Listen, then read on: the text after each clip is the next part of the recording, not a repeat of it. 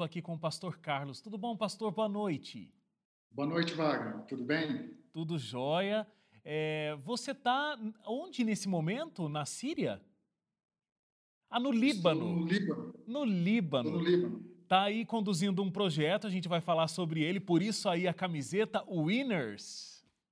Isso, Winners. A gente vai falar sobre o projeto daqui a pouco, é, mas nós vamos contar aqui primeiro é, o que faz você ser tão fundamental nesse projeto, nesse momento, a tua história inicial. Porque você foi jogador de futebol, né, pastor? Realizou o sonho de muitos brasileiros ser jogador profissional de, de futebol. É, e esse não era um sonho só seu, mas pelo que eu entendi aqui, era um grande sonho da sua família também, né? Que você se tornasse um jogador de futebol. É verdade, eu fui influenciado é, pelos meus pais. Meus pais gostavam muito de futebol, ao ponto de é, ir a um estádio de futebol, assistir jogos, e eu acompanhava desde pequeno. E também meus tios, né, que gostavam da prática do futebol, e vivia nos campos com, com eles, e assim nasceu um sentimento. Por que não, não ser um dia um atleta profissional de futebol? É, você participou de grandes campeonatos, né? Jogou em grandes times, jogou uh, no São Paulo, inclusive no ano de 92, que o São Paulo uh, foi campeão mundial. Como que era para você que tinha esse sonho e também para toda a família, vendo você participando desse grande futebol profissional brasileiro? Eu sou de Campo Grande, Mato Grosso do Sul. E ali não temos um, uma equipe profissional é, tão expressiva, lógico, como a equipe do São Paulo Futebol Clube. E lá era muito difícil você sair é, dali para você ir para outro clube. E principalmente o clube que foi chamado, que foi São Paulo Futebol Clube, em 1992, na época do Tele Santana, Raí, né, Miller, e dentre outros jogadores também que eu não esqueci de citar todos os nomes. E de repente eu estava com apenas 18 anos, sendo transferido para essa equipe profissional, na qual eu tive o privilégio e oportunidade de ficar na história do clube como campeão é, mundial interclubes de 1992. Não, você foi é, fantástico. Claro. É algo extraordinário que aconteceu na nossa vida. Foi registrado. Não era titular, né? Eu tinha 18 anos apenas, estava chegando, era da mesma posição do Raí, então ali eu estava ainda começando a carreira. É, mesmo nesse período que você era jogador profissional, é, você não tinha o conhecimento bíblico profundo que você tem hoje, mas já conhecia um pouco da Bíblia, inclusive você fazia parte de um grupo conhecido como Atletas de Cristo. Como que era fazer parte desse grupo? Por que você fazia parte disso? É por causa da expectativa que eu criei. Acho que cada um cria uma expectativa, uma imagem do seu futuro. E eu é, entendi que se eu chegasse ali em São Paulo, e era a primeira vez que eu estava indo para morar fora, eu tinha apenas 18 anos, e junto lá no CT da Barra Funda, que é o centro de treinamento ali na Barra Funda, e ali eu, eu percebi que tinha muitos jogadores que participavam de, das reuniões e me chamaram também. E eu comecei a me envolver, a gostar, a se interessar. E a, e a questão da, da, frustração, porque eu achei que se eu fosse para um grande clube e ali tivesse muitas influências, ia mudar muitas coisas na minha vida, um vazio que existencial que eu já tinha. Sei. E só que isso se avolumou quando eu estava lá, porque aí tem acesso é, às pessoas, a, a, restaurantes, a tantos lugares, né?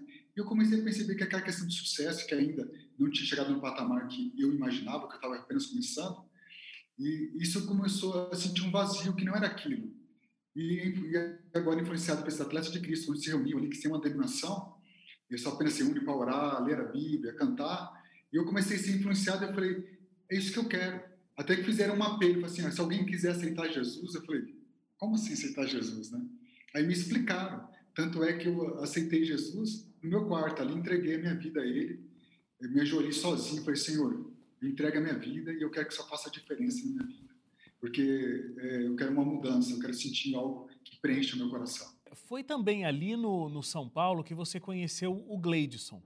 O Gleidson já teve aqui no Identidade, tem uma história incrível é, de, de grande superação. Eu lembro que até quando ele veio aqui, não deu para a gente falar todos os detalhes com profundidade, porque ele viveu muita coisa na vida. Inclusive, você que está acompanhando a gente, a entrevista do Gleidson está lá no NT Play, ntplay.com.br identidade, procura lá o Gleidson, Identidade Geral, e você vai achar uma história linda de uma vida transformada, que tem tudo a ver aqui com a história do Carlos, porque você e o Gleidson conversavam, e aí eu não sei quem começou falando de Deus para quem, mas o fato é que vocês foram crescendo é, espiritualmente, né, pastor, juntos, é, estudando a palavra de Deus? Foi. É, quando eu cheguei no São Paulo, o Gleidson era um jovem assim, que tinha, ele tem facilidade de lidar com pessoas.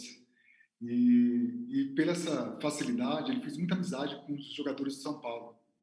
E quando eu cheguei no São Paulo, eu o conheci, fizemos, nós criamos um laço, uma amizade, a ponto que recentemente, ao entregar a minha vida a Jesus, eu prometi para Deus que ia falar do amor dele para as pessoas. E o Gleito era praticamente assim um ateu na época. E aquelas pessoas falam, nunca ele vai querer saber de religião, de Jesus. E eu ali, começando a minha carreira cristã, é, eu falei para ele assim, olha, Deus tem um propósito na sua vida. E, e foi numa ocasião interessante, porque me convidou para uma inauguração do bar dele no, na Zona Leste de São Paulo.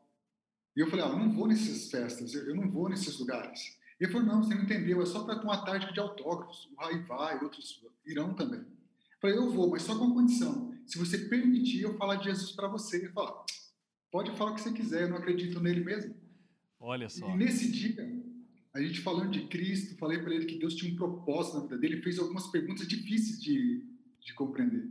Ele falou, se Deus é amor, por que existe tanto sofrimento? Ele perguntava. Uhum. Se o injusto trabalha, trabalha, trabalha, por que o ímpio que prospera, ou aquela pessoa que faz coisas tudo errado? E eu falei, eu não sei te responder nada disso, até porque eu tinha recentemente começado a ler a Bíblia. Mas uma coisa eu tenho certeza, que Deus tem um propósito na sua vida. E curiosamente, é, após seis meses, é, o Gleides me liga dizendo que ele queria me convidar para um evento. Eu falei, que evento é esse? De novo, Gleides? Ele falou, não, esse evento é meu batismo eu quero que você venha no meu batismo. Eu falei, seu batismo? Eu falei, você vai batizar onde? Eu falei, eu vou batizar na igreja adventista do sétimo dia. Eu falei, igreja o quê? Eu nunca tinha ouvido falar de igreja adventista do sétimo dia. Eu falei, como? Me explica direito. Mas falei, não importa, o importante é que você entregou a sua vida a Jesus. E eu fui ao batismo do Gleito né, é, nesse momento. Foi o primeiro contato que eu tive com a igreja adventista do sétimo dia. Rapaz, mas que história interessante, né? Porque você vai falar com ele sobre Deus sem saber muito profundamente, tinha esse desejo, né, de falar de Deus, mesmo sem conhecer profundamente da palavra dele. Plantou ali uma semente, porque ele não acreditava, né? Tinha várias perguntas que você, inclusive, nem conseguiu responder, mas ele foi buscar, encontrou e ainda se batizou primeiro que você. Isso mesmo, ele batizou né, naquele dia, já à noite, ele me levou para um encontro é, chamando uma vigília, né? E eu, assim, para mim, algumas coisas ainda eram um pouco estranhas. E eu era atleta profissional ainda do, do São Paulo. Aí nós fomos na vigília, aí eu fiz uma pergunta que eu sempre quis saber, que era por que existem tantas religiões, se a Bíblia é uma só? E nesse local tinha a oportunidade de escrever a pergunta, eu fiz uma pergunta. E a pessoa que estava lá na frente respondeu, eu falei, olha, tem lógica. E ele respondeu tudo na Bíblia. Aonde eu comecei agora a estudar a Bíblia, é, de alguns pontos que eu desconhecia. O Gleito foi esse fator. Ele começou a apresentar, inclusive sobre o sábado, sobre outras coisas que eram conflitantes com as crenças que eu tinha na época. E eu comecei a esclarecer na Bíblia e foi interessante que eu falei assim, é isso que eu estava procurando, porque eu já tinha orado antes. Falei, Deus, eu quero conhecer a verdade, custe o que custar, eu quero segui-la. E essa é a minha vontade humana mas eu sei que eu posso seguir se fosse tua vontade. Eu tinha apenas ali é, 20 anos de idade. Vale até a pena a gente falar aqui, né, Gle uh, Carlos? Porque, assim como você, o Gleidson também naquele momento estavam em dúvidas sobre tantas coisas. É, essa é uma pergunta muito frequente, né? Por que existem tantas religiões?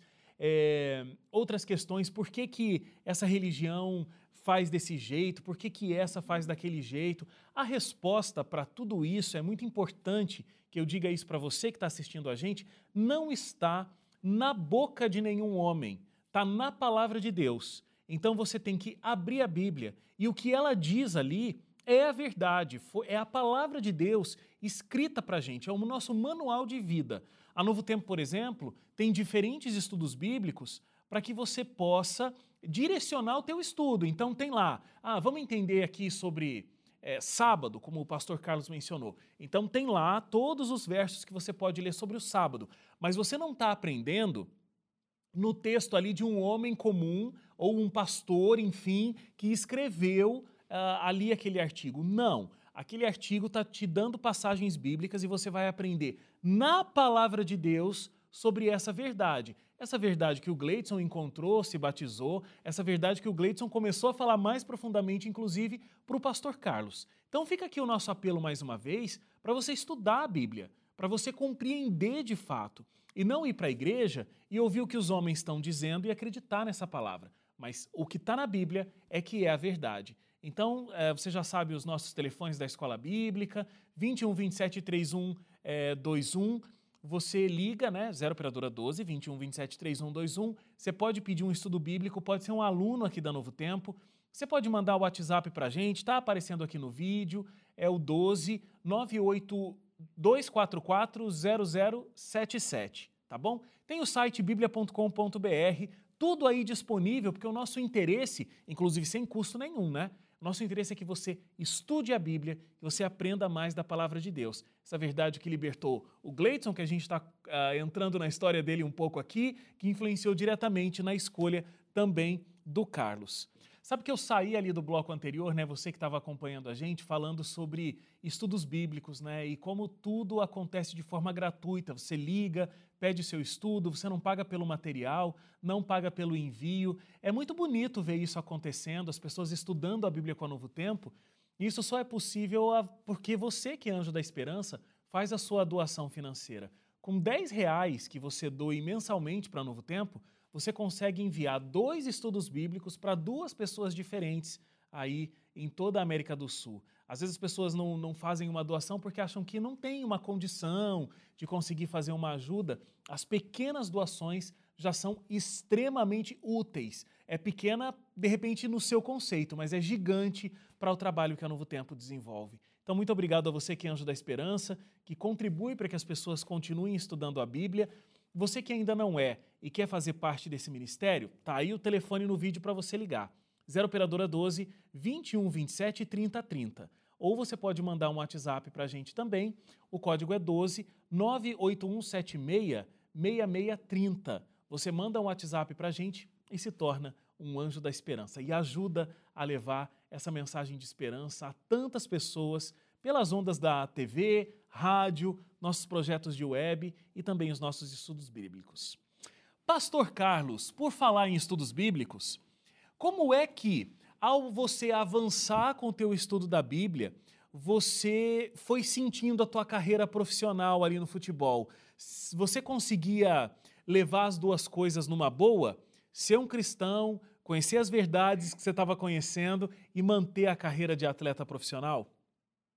Essa é, pergunta é crucial. eu, nas concentrações, eu comecei a estudar. E a minha oração é o seguinte: Deus me mostra. Quer dizer, eu fui em vários lugares, perguntei para diversas pessoas, conheci diversas religiões, tive oportunidade para perguntar para eles o que eles pensavam a respeito da palavra de Deus.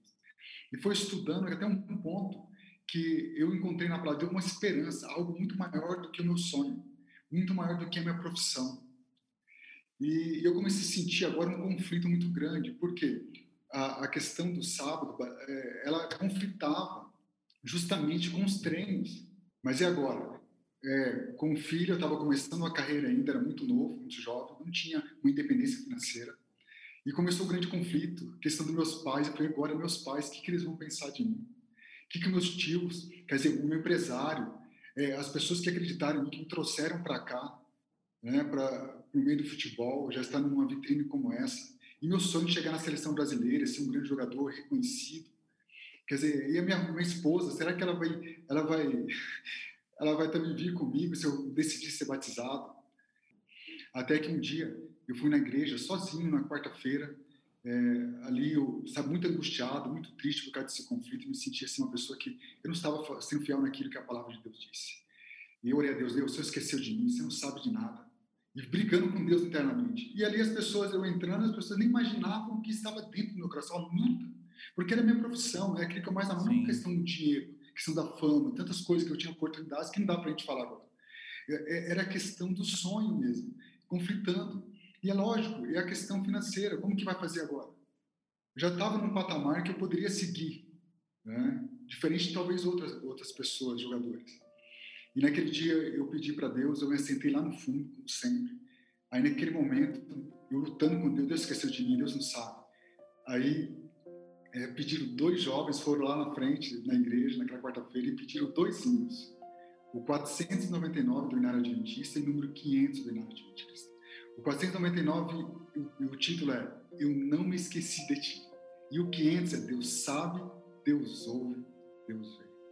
Nesse momento, eu pensei, eu não lembro quem pregou no dia, não lembro. Eu lembro que através dessa mensagem, dessa música, Deus sentou-se ao meu lado, eu senti sentando me abraçando e disse assim, ó, eu sei que você passa. Eu sei de suas dúvidas, suas dificuldades, eu sei, eu ouço, eu vejo todas as coisas.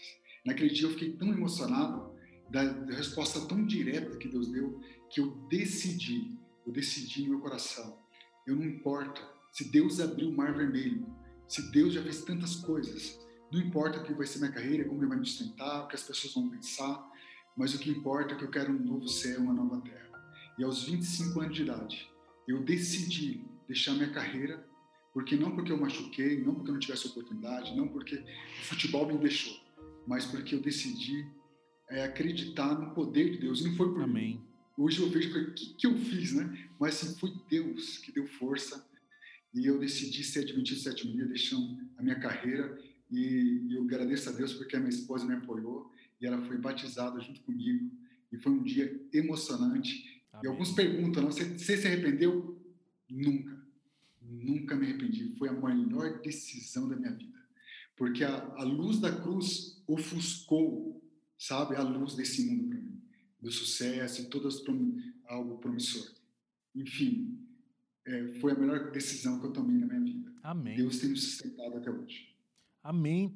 E, e assim, a decisão foi tão profunda é, porque não só se batizou na igreja adventista, mas decidiu se tornar um pastor da igreja adventista. Foi estudar para isso, se preparar. É, a sua esposa, como é o nome da sua esposa? Mônica. A Mônica casou com um jogador de futebol e acabou com um pastor, né? Então, ela também teve que ter uma conversão muito profunda para ter essa mudança aí de patamar de vida, né? Mas hoje vocês, hoje vocês são uma família de missionários aí no Líbano. Vocês têm esse projeto, o Winners. Conta pra gente, pastor, um pouco do que é desenvolvido aí no Líbano. Eu nunca imaginei estar fora do país, em outro lugar. E nós somos, tivemos um convite para ir para o Winners que é o pastor Helder Roger, né? que recentemente ele se aposentou, e ele poderia descansar, né? e ele foi e, e ele criou essa oportunidade do Winners de vir para o Líbano ajudar as crianças refugiadas é, da Síria que estão aqui no Líbano. São, você tem uma ideia, é um milhão e meio de pessoas que estão refugiadas da Síria aqui. Sim. E, e 60, 70% dessas famílias são crianças e adolescentes. E eles amam futebol aqui. Aí que eu encaixei. Sim. Como eu fui atleta, pastor, ele fez um convite. Agora a questão foi ir para Beirute, ir para, sabe, uma, será que nós vamos? Aí nós oramos, conversei com a minha esposa, com a família, e nós vimos que era uma oportunidade de a gente poder levar esperança para as pessoas. Amém. Levar para as crianças aqui, através de uma escola de futebol, para poder fornecer gratuitamente, levar também a questão é, de algo educativo, é, como também curso de idiomas e outras é, coisas afins que necessidades que nós estamos é, realizando aqui. E tem sido assim fantástico, um momento muito especial para a gente poder ter contato com eles e assim, de uma maneira atendendo as necessidades, levar o reino de Deus para essas pessoas. É, eu gostaria aqui rapidamente, né, é, de dizer que Deus tem um propósito na sua vida, você que está assistindo gente. Por quê? É, nada disso é imaginável. E eu, quando eu me batizei, me tornei pastor, nesse mesmo ano, eu tive uma, é, tipo de um, é, um problema é, na, no venal, né? E eu acabei passando por uma cirurgia, é tipo de aneurisma, na verdade. E aos 32 anos foi muito grave, quase é, cheguei a óbito. E foi um milagre que Deus me preservou. Eu estava indo para a igreja, dirigindo, e acabei tendo essa dor de cabeça. Ainda bem que minha esposa Mônica estava comigo, me levou para o hospital. Né, me levou para o hospital, e ali eles não sabiam o que fazer, era só um milagre. E esse milagre aconteceu. E eu fiquei ali agora, por muito tempo, tem 32 pontos aqui para lembrar, em 32 anos, é, que valeu a pena, Deus permitiu que eu vivesse, para contar hoje para vocês o que Deus tem feito em nossa vida. E é interessante que eu perguntei para o Neu, que, era, que eu tratava, após três anos, eu falei, se eu estivesse jogando futebol ainda, que eu tinha idade, o que teria acontecido comigo? Ele falou, olha, você teria caído no campo de futebol estaria morto. Então eu entendo que um dia eu saí para ir para a igreja, é, fui parar no hospital e quase fui parar no cemitério. A nossa vida é muito breve. Deus permitiu, eu não sei explicar para você, que eu, eu vivesse, mas uh, eu vou aproveitar essa vida que Deus permitiu para poder se levar esse evangelho. O que eu quero dizer é o seguinte: nada acontece para casa. Deus tem um plano na nossa vida. E como é impressionante como Deus tem o tempo certo para que cada coisa aconteça, né? Se fosse um período depois, você não poderia viver essa vida de bênçãos que você está vivendo hoje. Realmente especial, pastor. Muito obrigado. Até a próxima e que Deus abençoe muito vocês aí. Um abraço. Deus abençoe.